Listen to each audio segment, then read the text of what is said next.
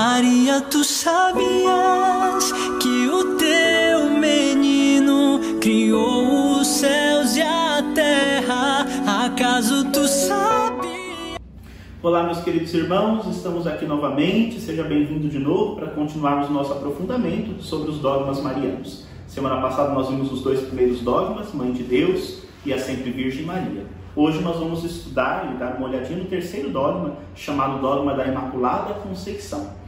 Este, este dogma e o próximo da semana que vem, eles foram definidos já bem para frente. Né? Então, no século XIX, no século XX, nós vamos então ter essa definição.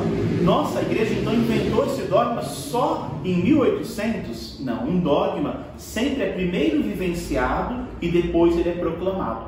Então, a igreja sempre acreditou que Nossa Senhora é a Imaculada Conceição. Mas chegou um momento em que ela resolve então definir isso solenemente e dizer: este é um dogma, uma verdade de fé. E este dogma então foi proclamado pelo Papa Pio IX no ano de 1854, afirmando solenemente que Nossa Senhora, a Mãe de Deus, a sempre Virgem, ela é a Imaculada Conceição. O que, que significa isso? Significa que Nossa Senhora não foi marcada pela mancha do pecado original. É isso que significa o termo imaculado. Não tem mácula, não tem mancha não tem mancha na sua concepção, na sua conceição. Então, isso significa o dogma. Todos nós nascemos marcados com o sinal do pecado original, que partilhamos da falta de Adão e Eva.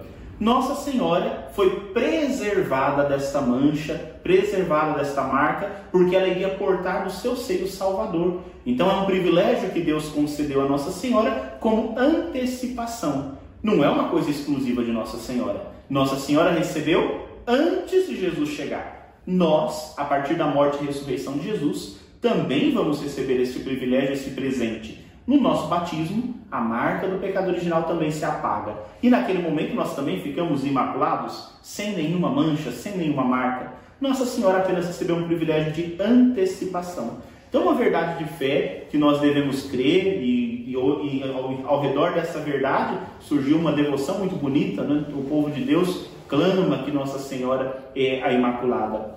Essa nós temos uma festa litúrgica, sempre no final do ano, dentro do Advento. Em 8 de dezembro, nós celebramos a Imaculada Conceição de Maria e aí canta, temos cantos, temos orações que sempre destacam essa qualidade de Nossa Senhora, que é dela e é também nosso. Nós que somos devotos de Nossa Senhora devemos constantemente buscar uma vida longe do pecado, longe da marca que nos afasta de Deus. Nossa Senhora não teve essa marca desde o momento em que foi concebida e ao longo da sua vida ela optou por não deixar o pecado entrar. Nós que somos devotos de Nossa Senhora devemos nos inspirar para sempre nos arrepender dos nossos erros e deixarmos o pecado para trás. Então, esse é o convite que Nossa Senhora faz a cada um de nós no dia de hoje, quando meditamos o dogma da Imaculada Conceição. Semana que vem nós terminaremos então nossa, esse nosso aprofundamento meditando sobre o último dogma da Assunção de Nossa Senhora.